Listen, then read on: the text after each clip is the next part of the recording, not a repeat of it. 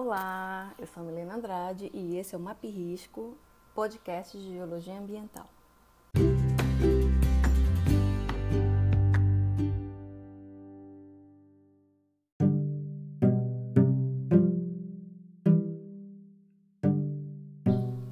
No livro Introdução à Geologia Ambiental, do Edward Keller, o autor coloca aponta quatro princípios básicos que necessitam ser levados em consideração quando a gente estuda ou trabalha com a geologia ambiental. O, inicialmente, entender e saber que nós estamos num processo de crescimento populacional, entender a Terra como um sistema e entender os processos perigosos da Terra. Com relação ao primeiro ponto, que está vinculado ao crescimento populacional, ele é um princípio básico que deve ser levado em consideração na geologia ambiental, porque a gente tem um aumento constante da população no planeta. Se a gente considera o século XIX, 1830, eram estimados um bilhão de pessoas habitando o planeta Terra. Em 2020, em julho de 2020, estimou-se que a população global chegou a 7,8 bilhões de pessoas. Bom, por conta agora da pandemia e um, um número de óbitos bastante elevado, não, não, se tem ainda uma estimativa, não consegui encontrar uma estimativa para 2021, então não sei como é que vão ficar esses números. Mas independentemente desse fator, né, que foi global, a gente tem sim um aumento populacional desde do século XIX até os tempos atuais. O, a distribuição da população no planeta ela ocorre de forma um pouco mais concentrada na uma parte da Ásia, na China e na Índia, em estimativas que a gente tinha de crescimento populacional do ano de 2000, apontados em gráfico no livro do Keller de 2008 de Introdução à Geologia Ambiental.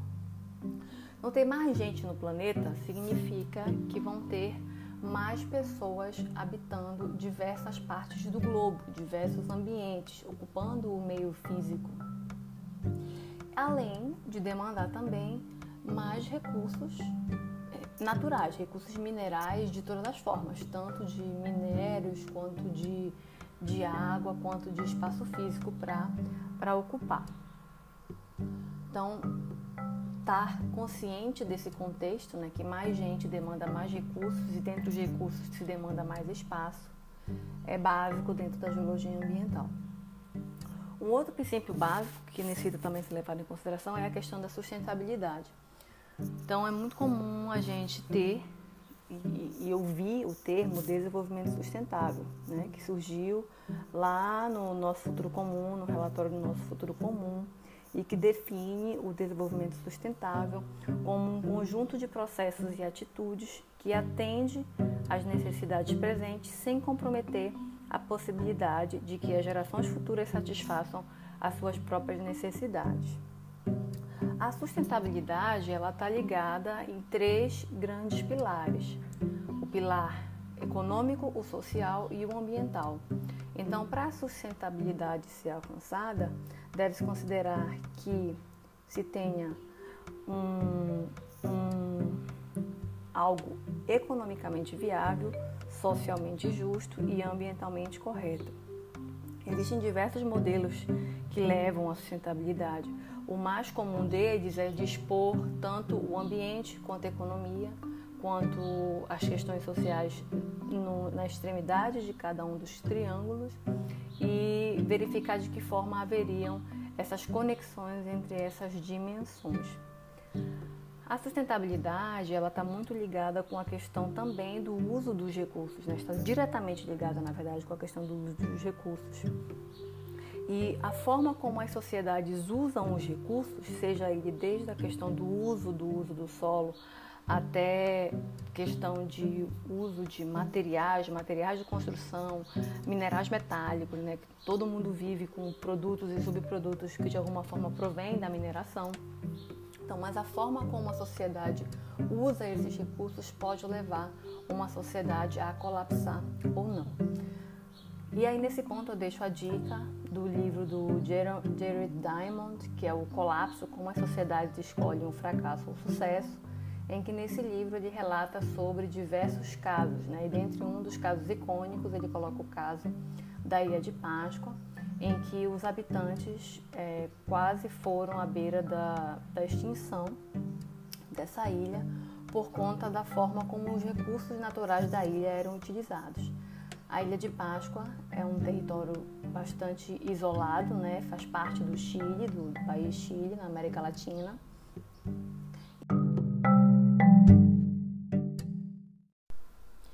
Trecho que o autor trata sobre o capítulo de Páscoa, que se chama Crepúsculo em Páscoa, eu vou ler um pequeno trechinho só para a gente entender um pouco mais sobre essa questão do uso dos recursos. Então, ele coloca na página 138. A Ilha de Páscoa é o exemplo mais extremo de destruição de floresta no Pacífico e está entre os mais extremos do mundo. Toda a floresta desapareceu. Todas as suas espécies de árvores se extinguiram. As consequências imediatas para os insulares foram a perda de matérias-primas, perda de fontes de caça e diminuição das colheitas. As matérias-primas perdidas ou grandemente reduzidas com desmatamento consistiam em tudo aquilo que era extraído de plantas e aves nativas, incluindo madeira, cordas, casca de árvores para a confecção de roupas e penas. A falta de grandes troncos e de cordas determinou o fim do transporte, erguimento de estátuas e também a construção de canoas oceânicas. Em outro trecho, ele coloca já na página 139 que a falta de grandes troncos de madeira também representava a falta de combustível para manterem-se aquecidos durante as noites chuvosas e ventosas de inverno, com uma temperatura de cerca de 10 graus Celsius. Em vez disso, após 1650, os habitantes de Páscoa limitaram-se a queimar ervas, mato, restos de cana-de-açúcar e outros resíduos. Deve ter havido competição feroz pelos poucos arbustos lenhosos entre aqueles que buscavam obter cobertura de tetos e pequenos pedaços de madeira para fazer casas, utensílios de madeira e roupas de casca de árvores. Até mesmo as práticas funerárias tiveram de mudar. A cremação, que requeriria a queima de muita madeira, tornou-se impraticável e levou à mumificação do enterro de ossos. Então, esse é um exemplo a respeito do, do, do uso de recursos, né? em que você tem, claro que uma ilha você está numa situação completamente isolada, tem a questão do transporte e vários fatores podem ter contribuído para a madeira, que era o principal insumo, no caso, para os moradores da Ilha de Páscoa. Ainda nesse capítulo, ele, ele aponta algumas das.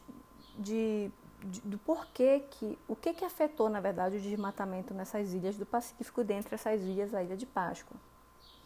E ele coloca que o desmatamento é ainda mais grave nessas ilhas do Pacífico, em ilhas que são secas, quando comparado com ilhas úmidas, em ilhas que são frias em latitudes elevadas, quando comparado com ilhas que estão em áreas equatoriais e quentes, em antigas ilhas vulcânicas, quando comparado com as ilhas vulcânicas mais jovens e em ilhas pequenas, quando comparado com, com ilhas grandes.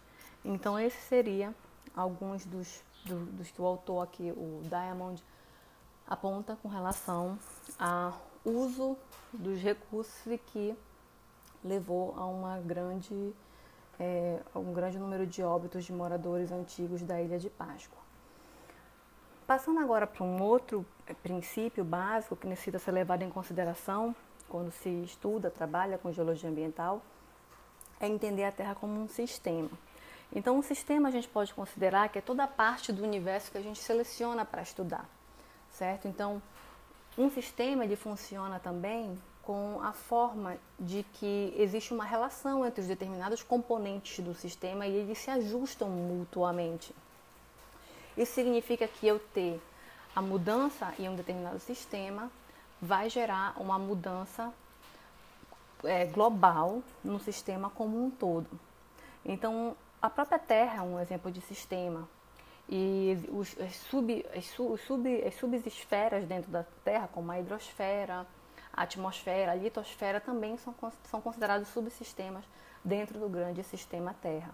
Então, para ilustrar essa questão da Terra como um sistema, a gente pode imaginar uma determinada área, né? como eu estou na Amazônia, é mais fácil para mim imaginar sempre uma área imediatamente fluvial na Amazônia. E se a gente imagina uma área de um rio qualquer e esse rio está dentro de uma planície, essa planície está num contexto maior, localizado em áreas mais altas, ou de, de tabuleiros, ou de um, um planalto. E se a gente imagina esse rio né, com, seu fluxo, com seu fluxo normal, indo das, da área das suas nascentes até se encaminhando para a foz, e se esse rio em algum momento ele for barrado, né, seja por uma barragem natural ou por uma barragem construída, como é o caso mesmo da barragem, da construção de barragens para energia hidrelétrica, por exemplo, todo o sistema em volta do barramento que se faz na, numa seção específica do rio, ela vai afetar o ambiente como um todo. Então, quais seriam mudanças nos componentes desse sistema fluvial onde está inserido esse rio, né, por conta de uma mudança específica em um dos componentes que seria o barramento de um rio. Eu teria a formação de um lago de inundação, com uma modificação imediata por conta do barramento. Eu teria interrupção de desova de, alguns, de algumas espécies de peixes, que também estão conectados ecologicamente ali naquele ambiente. Deslocamento de algumas populações por conta da área de inundação do lago. Diminuição da vazão por conta também do barramento. E alagamento de habitats por conta também do lago. Então, esses seriam alguns exemplos de uma modificação num sistema como um todo por conta de especificamente a interrupção de um rio, no nosso exemplo, que seria a modificação em um dos componentes do sistema.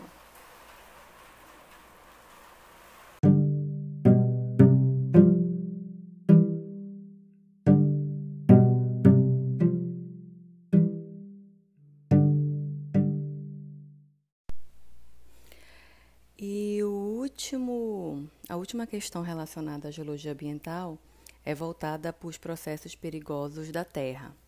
Então, a Terra, por si só, ela possui processos relacionados a, a, a suas questões endógenas de movimentação interna e a, as questões exógenas que podem causar, que podem se tornar perigosos às pessoas, né? E isso está muito voltado por conta de, de de danos que podem ocorrer por conta de processos naturais que ocorrem na Terra, certo? Nesse caso, a gente chama isso de processos perigosos. Alguns exemplos que nos levam a verificar a intensidade dos danos relacionados a processos perigosos que ocorrem na Terra estão voltados para o aumento da população e isso faz com que as pessoas tendam a viver em áreas que são mais suscetíveis é, mais perigosas. Então, em geral, as primeiras áreas que são ocupadas são as, as melhores áreas para serem ocupadas, vamos dizer dessa forma, né? E as áreas de risco, as áreas inclinadas, áreas de planície de inundação, tendem a ser ocupadas é, num segundo momento. Uma outra questão está relacionada às transformações de uso do solo, então isso inclui uma intensa urbanização e uma intensa modificação de uso e cobertura com remoção da cobertura vegetal o que proporcionalmente aumenta o escoamento superficial e isso tudo num contexto de uma bacia hidrográfica vai drenar para uma bacia hidrográfica e pode haver uma elevação muito rápida num determinado nível do rio e isso também ocasionar, por exemplo, inundações que podem vir a gerar danos. E uma outra questão também relacionada a processos perigosos tem a ver com a intensa com a nossa a própria atividade, né? Com a intensa queima de óleo, de gás, de carvão que está voltado pra, logo depois da revolução industrial, todos os sistemas produtivos e o nosso modo de viver urbano, não só urbano, mas também rural, está voltado para o uso desses, desses, desses, recursos minerais, né? O que aumenta a, a concentração de gases na atmosfera, como o dióxido de carbono, metano, e que contribuem para o aumento do aquecimento da atmosfera, do planeta como um todo, né, as conhecidas, as conhecidas mudanças climáticas globais, e isso também interfere na, na modificação da dinâmica de furacões, de tufões, de eventos eh, perigosos relacionados a características climatológicas. Mas como essa questão dos perigos que podem gerar riscos e podem ocasionar desastres é um tema muito extenso, a gente vai tratar isso num episódio separado, certo? Então, a gente se vê nos próximos episódios.